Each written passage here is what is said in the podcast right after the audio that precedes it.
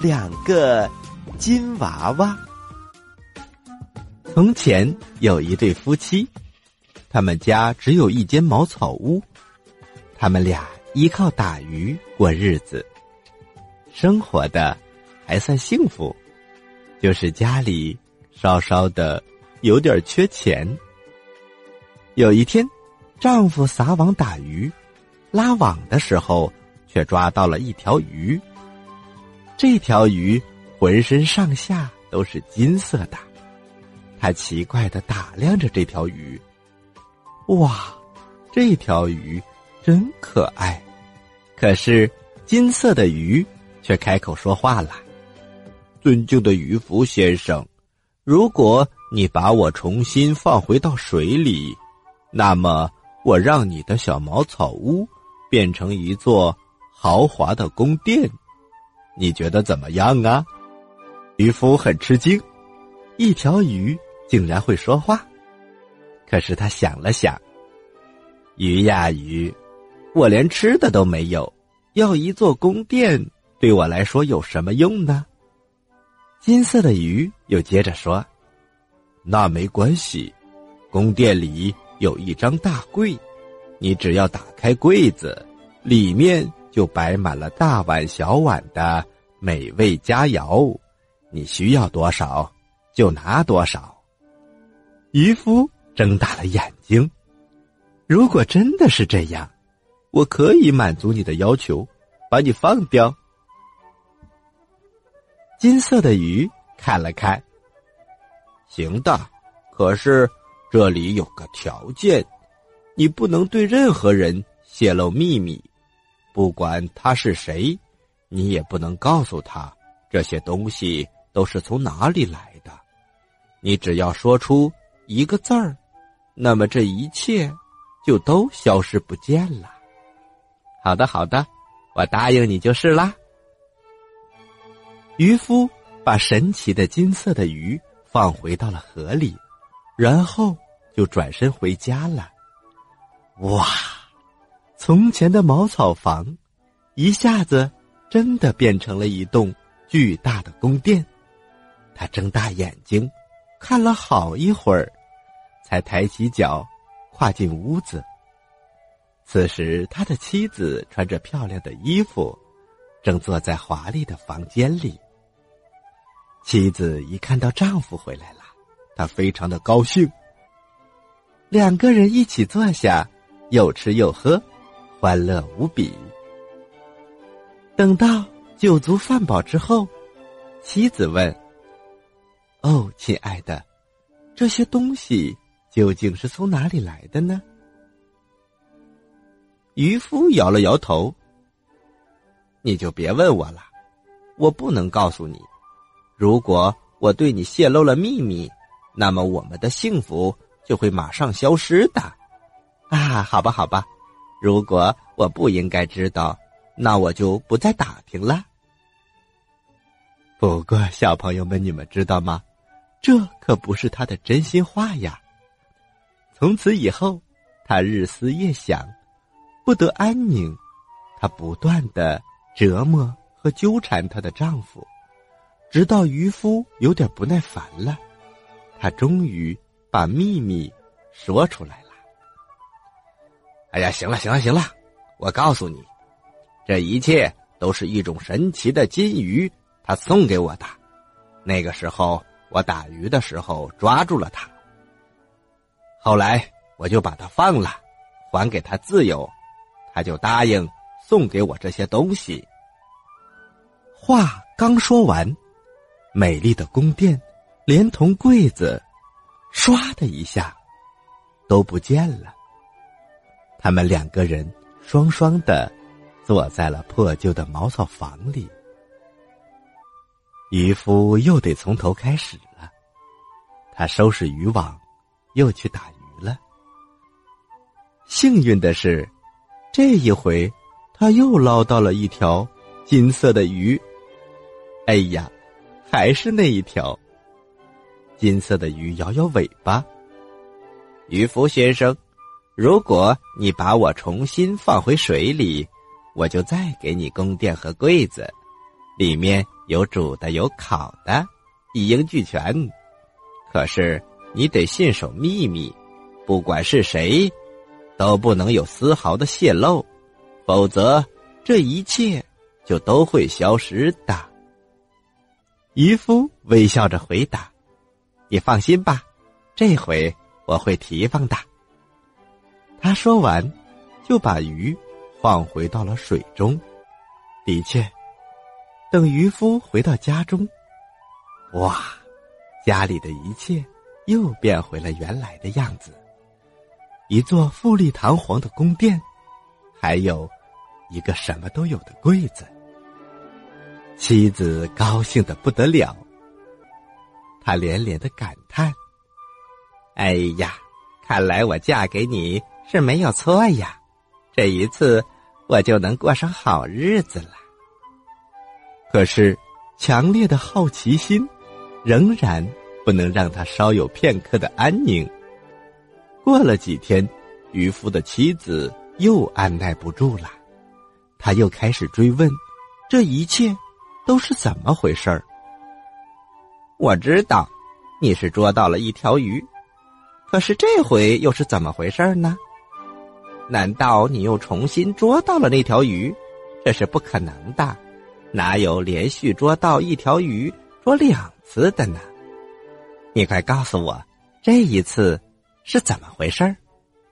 渔夫坚持了一段时间，始终可以做到一声不吭。可是他的妻子纠缠的实在太厉害了，他终于生气了，立刻就违背了诺言，再次泄露了秘密。小朋友们，你们知道吗？只要他一泄露秘密，宫殿一下子就不见了。他们又坐在破旧的茅草屋里。渔夫很生气，你看看吧，我们现在只能忍饥挨饿了。而妻子呢，却小声的嘟囔着：“哼，忍饥挨饿就忍饥挨饿吧。如果我不知道这笔财富是从哪里来的。”我真的宁可不要它，否则我的心里也会不得安宁的。渔夫没有办法，他又出去打鱼了。没过多久，他竟然第三次捞到了金色的鱼。金色的鱼唉声叹气：“哎，看来我命中注定会落在你的手里，而且……”还是反反复复的落在你的手里。这样吧，你这回带我回家，把我剁成六块两块让你的妻子吃，两块喂马，还有两块埋进地里，这样你就会得到幸福的。渔夫抓着金鱼回到了家，然后。他就按金色的鱼的吩咐办理完毕。哇，奇迹出现了！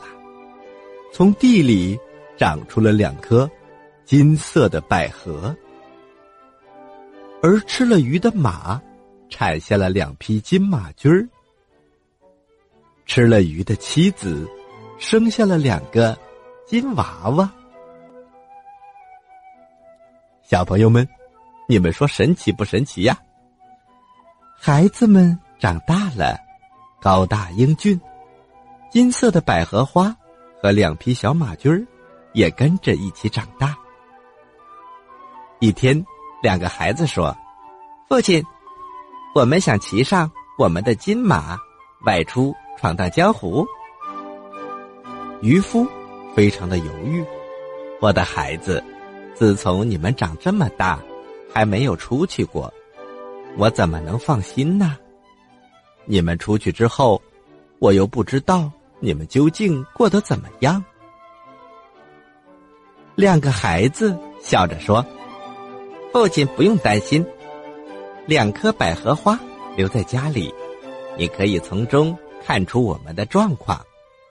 如果花非常的鲜艳，说明我们很健康；如果花……”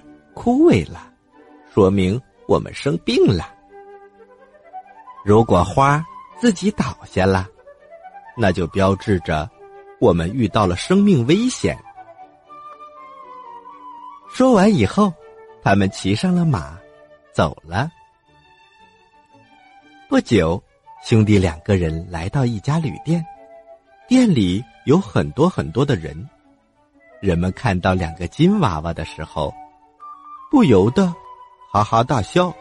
你们快看，你们快看，来了两个金灿灿的小娃娃！就是就是，这是从哪儿涂的颜色呀？是从建材城找的油漆吗？哈哈哈哈！一个孩子无法忍受众人的嘲笑，他不想继续闯荡江湖了。他转过身，重新回到了家。而另外一个却接着骑着马往前走，眼前来到了一片大树林。他正想骑着马进去，却听到有人在劝告他：“不行。”你不能进去，森林里到处都是强盗，很危险的。如果让他们看到你和你的马都是金的，他们会杀死你的。金娃娃却没有被吓倒。没问题，我是一定能够穿过去的。你放心吧，我有办法。说完。他取出一张熊皮，披在了身上，遮住了马，从外面丝毫看不出黄金了。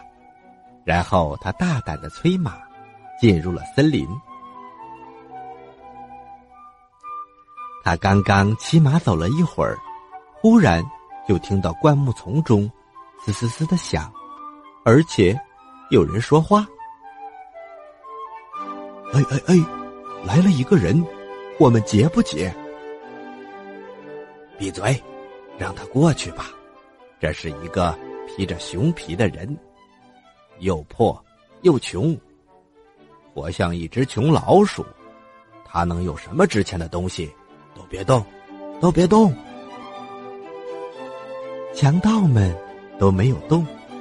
金娃娃骑着马，幸运的穿过了树林，丝毫。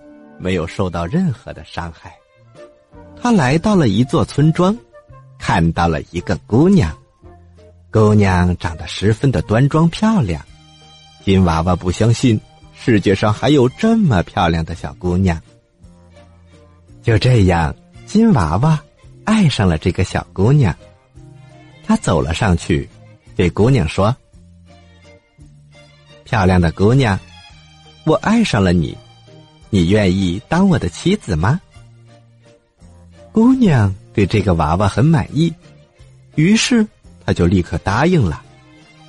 行啊，我愿意成为你的妻子。于是，他们举办了婚礼。正当他们欢乐无比的时候，新娘的父亲回来了。他看到女儿正在庆祝婚礼，十分的惊讶，他就大声的问。新郎在哪里？人们把金娃娃指给他看，金娃娃此时还披着一张熊皮。父亲非常的愤怒，一个披着熊皮的人，怎么能娶我的女儿呢？哼，一定是想占我女儿的便宜，我要把他杀掉。新娘却竭尽全力的保护着自己的丈夫。父亲，他已经是我的丈夫了，我从心里爱他，求你放过他吧。虽然父亲没有杀掉他，可是心里却非常的别扭。第二天早晨，他起床的时候，看到了女婿，不再是一个乞丐，而是一个大放金光的男人，脱下来的熊皮扔在地下。他连忙的退出房间，他心想：“哎呀，幸亏昨天止住了愤怒，否则我会干出一件多么大的蠢事啊！”金娃娃此时正在做梦呢，他梦到自己外出打猎，追赶一头美丽的梅花鹿。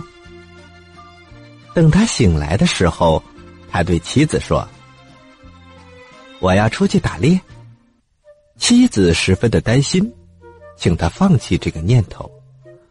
我觉得心里有点不安宁，我觉得你出去是会有祸的。可是丈夫却很坚持。啊，没关系，我的妻子，没事的。说完，他站起身走了出去，来到了树林里。不一会儿，他果然看到前面站着一头梅花鹿，和梦里的一模一样。他拿起了弓箭，准备向他射击，可是梅花鹿掉过头来，跑开了。他在后面紧紧的追赶。穿过小河，越过灌木林，不知疲惫的追了整整一天。到了傍晚，梅花鹿突然不见了。金娃娃环顾四周，他看到前面是一栋小房子，里面坐着一个老妖婆。老妖婆看到外面有人，就走了出来。小伙子。天色这么晚，你独自一个人在森林深处干什么呀？哦，老奶奶，你有没有看到一头梅花鹿啊？看到了，我知道这头鹿在哪儿。这时，跟着老太婆一起出来的一条狗，对着陌生人狂叫不已。金娃娃大声的说：“哎，这条狗！”别叫了，再叫，我就拿箭射死你！老妖婆听到了这个话，非常的生气。什么？你敢杀死我的小狗？说着，他就把金娃娃变成了一块石头，让他孤单单的躺在了大山里。这时，新娘左等右等，不见丈夫回来。她心里想：“哎呀，我的心还是这样的沉重，一定是他出事儿了。”而此时，金娃娃的另外一个兄弟正在家里观看金百合，突然，其中一颗倒了下来。哦，我的天哪！我的哥哥一定是遇到了巨大的不幸，我必须立刻前往。不管我是否能够救他，这时父亲拦住了他：“我的孩子，留在家里吧。如果我再失去了你，那我该怎么办呢？”儿子却大声的说：“父亲，我应该去，也必须去，我不能看我的哥哥遇到危险。”说完，他骑上另外一匹金马，一路往前，来到了这座。巨大的树林，他找到了被变成石头的兄弟。老妖婆从他的房间里走了出来，小伙子进来进来，我这里有好吃的东西。可是，这个金娃娃却不上当，他只是说：“如果你不让我的哥哥变回原来的样子，我就一箭射死你。”说完，他用剑对准了老妖婆。老妖婆非常的不情愿，可是仍然用手指触碰了一下石头，石头立刻就恢复了人的外形。两个金娃娃重新见面了，他们太高兴了。就这样，兄弟俩一起骑着马离开了森林。他们一个回家。去见了他的新娘，另一个骑着马回到了家，见自己的父亲。父亲看到儿子，他高兴极了。我知道，我已经知道你救出你的哥哥了，因为百合花忽然站起来了，而且鲜花怒放。从此以后，两个金娃娃满意的生活着。高高兴兴的过了一辈子。